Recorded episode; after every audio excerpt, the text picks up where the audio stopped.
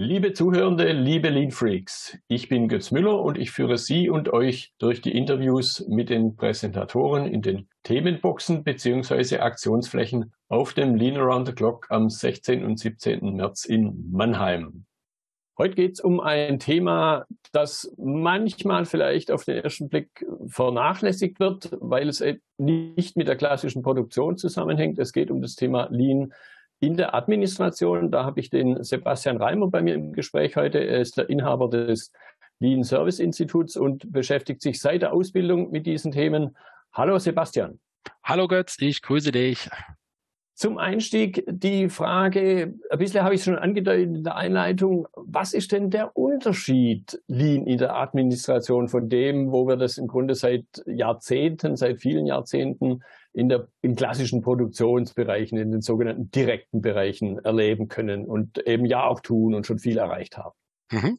Ja, sehr gerne. Also für, für mich sind es zwei Faktoren, die hier mit reinspielen. Einmal natürlich der Zeitfaktor, denn das Thema äh, Lean in der Produktion ist natürlich schon viel, viel älter, ging irgendwann hier Ford, Toyota, wann das Ganze eben schon losging, vor einigen Jahrzehnten. Das Thema Büro hier ein bisschen neuer. Und dann natürlich zweiter Faktor, ganz klar, die Produktion ist für mich persönlich unheimlich sichtbar. Ich sehe Teile über Fließbänder äh, fahren, ich kann die in die Hand nehmen, das ist sofort anfassbar. Und im Büro sind wir natürlich gerade die letzten zwei, zweieinhalb Jahre noch digitaler geworden. Da ist nicht alles immer sofort so sichtbar. Und das ist natürlich genau ein Anpack. Das müssen wir hinbekommen. Wie kriegen wir auch eine Administration, ein Office, ein Büro so greifbar wie die Produktion, um erstmal eine Transparenz schaffen zu können, ähm, um dann zu wissen, was wir vielleicht verbessern wollen. Ja, da geht mir jetzt bei deiner Erzählung so der Gedanke klassisch Kreidekreis durch den Kopf und Super. du hast schon angedeutet, die Digitalisierung, das ist ja jetzt keine Sache, die das Thema erleichtert, sondern es erschwert es ja eigentlich erst. Ich stelle mir das vor, da nehme ich jemand und stelle ihn in die Ecke in einem Büro und sage, ja. jetzt beobachtet mal.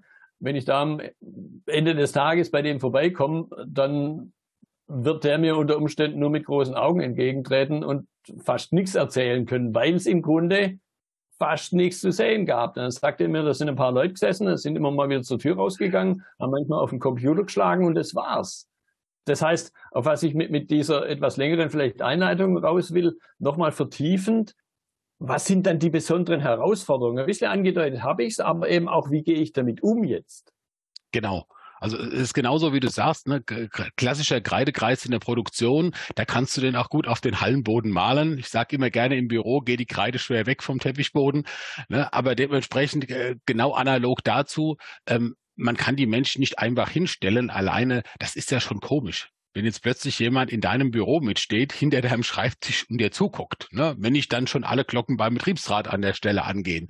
Aber einfach die Menschen jetzt ganz locker abzuholen und zu sagen, ähm, mach es vielleicht über ein einfaches Arbeitsblatt, in dem du fragst, Mensch, was läuft bei dir gut und wo siehst du im Moment Herausforderungen? Also ich persönlich mache es gerne über einen einfaches, eine einfache Zeitfresser-Checkliste. Ich nenne die mal so, wo es heißt, kreuzen wir doch mal die Zeitfresser an, die bei dir in einer normalen Bürowoche immer wieder im Argen sind. Ne, meistens kommen so Dinge hoch wie, ich äh, fange zu viele Dinge gleichzeitig an und bekomme sie dann nicht fertig.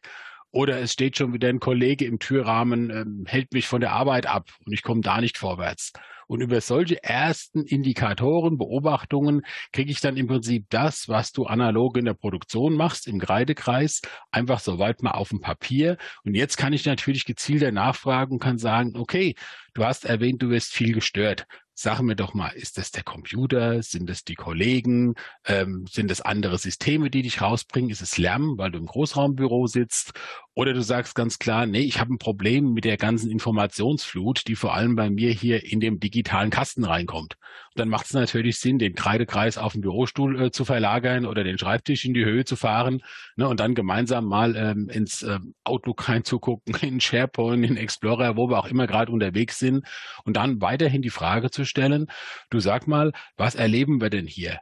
ja, ich habe äh, Chaos in meiner Ablage. Sag ich, ja, gib mir doch mal die Auswirkungen daraus. Also wozu führt denn das Ganze, dass deine Ablage so chaotisch ist? ich finde nichts, ich muss lang suchen, ich bin frustriert. Und schon merkst du, wie die Menschen dir eine Geschichte erzählen, was die bedrückt, was die tun. Und daraus nutze ich dann gerne den nächsten Schritt. Okay, soll das wirklich so bleiben oder möchtest du eine Verbesserung haben? Also im Prinzip mhm. gleiche Vorgehensweise wie in der Produktion. Ich muss es nur ein Stück weit adaptieren. Ja, was ich aber jetzt an deiner Erzählung sehr spannend fand, dass im Grunde vom ersten Satz an sofort die, die entsprechende Person mit einbezogen wurde. Richtig. Was, sind wir mal ehrlich, in klassischen Produktionsbereichen nicht oft genug passiert, um das mal so auszudrücken. Ja, da kommt ja. auch manchmal so ein Mensch wie ich oder im Prinzip einer wie du, nur halt aus der Produktion für die Produktion. Der mhm. stellt sich dahin, der stellt sich im Extremfall auch in den Kreidekreis rein, weil er halt viel sehen kann. Aber diese Einbeziehung der Menschen vor Ort, das geht da manchmal unter, weil der Zwang dafür, und das habe ich bei dir sehr deutlich rausgehört, weil mhm. der Zwang dafür nicht so groß ist. Und das ist, glaube ich, sogar der Gedanke, der mir jetzt gerade kommt, die Chance an der Stelle aus der Anwendung von Lean in der Administration, was zu lernen, wie mhm. gehe ich da damit um, und das wieder in meine Produktion zu übertragen, weil es im Grunde war sehr plastisch in deiner Beschreibung, viel besser funktioniert, wenn ich die Menschen einbeziehe, weil die genau Absolut. wissen, es klemmt. Und genau. jetzt haben wir eben auch gerade schon viel über die Menschen gesprochen. Das bringt mich dann zu meiner nächsten Frage.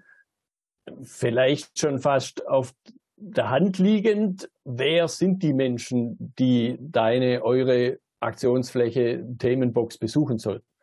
Du hast es richtig gesagt. Also die, die das Gefühl haben, dass Dinge irgendwo klemmen, natürlich, aber auch genau die, die heute schon in der Produktion erfolgreich sind und einfach sagen, oh, guck mal hier, da haben wir doch wirklich tolle Erfolge die letzten Jahre erreicht. Wie kriegen wir denn jetzt den Transfer ins Büro rüber? in die Administration, in die Verwaltung. Denen wollen wir einfach ein Stück weit, ich nenne es mal, ja, die Augen öffnen und sagen, Leute, das ist alles auch im Büro super möglich. Du musst aber einfach ein paar Dinge beachten. Ne? Und ein Klassiker ist halt, wenn ich jetzt eine typische Zielgruppe Produktion nehme, die kennen die sieben Verschwendungsarten, die kommen dann rein und sagen, hier, äh, mach mal Überproduktion im Büro. Das passt vom Wording nicht. Also dementsprechend alle, die daran interessiert sind, wie gelingt es gleich im ersten Schuss, das Thema Administration nach vorne zu bringen? Das ist äh, für mich die Zielgruppe und das kann jetzt ein Personalsachbearbeiter sein, eine Personalchefin, ähm, eine, eine Führungskraft, aber auch aus dem produzierenden Bereich. Also im Prinzip alles sind hier angesprochen, die sagen, Mensch, ich weiß, dass es in der Produktion funktioniert. Wie geht's im Büro? Und genau das wollen wir zeigen. Also der eine oder andere wird es kennen, der hier zuhört. Wertstromanalyse ist immer so ein geflügeltes Wort, es ist ein Buzzword. Wie kann ich jetzt sowas im Büro machen? Muss das überhaupt Wertstrom sein oder kleben wir einmal mit Post-its Dinge an der Wand? Also wir wollen wieder genau das, was du eben bestätigt hast, einfach Menschen zusammenbringen auf der Aktionsfläche und schauen, wie kriegt man denn jetzt gemeinsam mal etwas verbessert? Wie kommt man denn sofort in eine Umsetzung, in eine Handlung einfach rein? Denn äh, was mir oft widerfährt, gerade im Büro, dass man im sechsten Stock auf so einem dicken Teppich irgendwo sitzt und äh, die Dinge werden nicht umgesetzt. Ne? Und ich bin dann eher der, der die Ärmel hochkrempelt, äh, lass uns Dinge zusammen machen. Und das natürlich auch wieder mit Partnern zusammen auf der Aktionsfläche. Äh, mal gucken, wer bis dahin noch dazukommt, dass wir einfach so plastisch wie möglich, so pragmatisch wie möglich zeigen können, guck mal hier, das haben wir jetzt in einer halben Stunde erreicht. Das ist der Gedanke. Also wirklich die, die interessiert sind, kann aber vom Anfänger bis zum Fortgeschrittenen gerne alle sein. Ja, und du hast schon angedeutet, es wird nicht irgendein in Anführungszeichen trockener Vortrag sein Nein. mit einer PowerPoint-Präsentation im Hintergrund, sondern eben Dinge zum Anfassen, Dinge zum Greifen, zum Begreifen dann, glaube ich. Perfekt. Das ist auch ein haptisches Wesen. Sehr gut. Und das, glaube ich, sind dann eben die spannenden Dinge und so ein bisschen ich verwende da den, gerne den Begriff über den Tellerrand schauen. Also Perfekt. Also vielleicht auch der Produktionsmeister, der natürlich seine Produktion hat, aber halt auch sein Büro und mal ins Büro zurückgeht und dann dort vor ähnlichen Situationen steht, wie du sie gerade geschildert hast. Correct. Deshalb die große Chance für alle, bei dir reinzuschauen, bei euch reinzuschauen, Dinge zu erleben, Dinge greifbar zu sehen, zu begreifen mhm was im Grunde auch das Thema des ganzen LATC ist, eben Dinge zu erfahren, neue Dinge zu erfahren, die dann auch den Transfer schaffen in das eigene Arbeitsumfeld. Und deshalb, Sebastian, ich danke dir für deine Zeit heute. Ich habe zu danken und kommt vorbei. Ich freue mich auf euch. Ja, liebe Lean-Freaks, es gibt noch Tickets für das LATC 2023. Bis zum 31.10. gibt es noch den Early Bird Rabatt.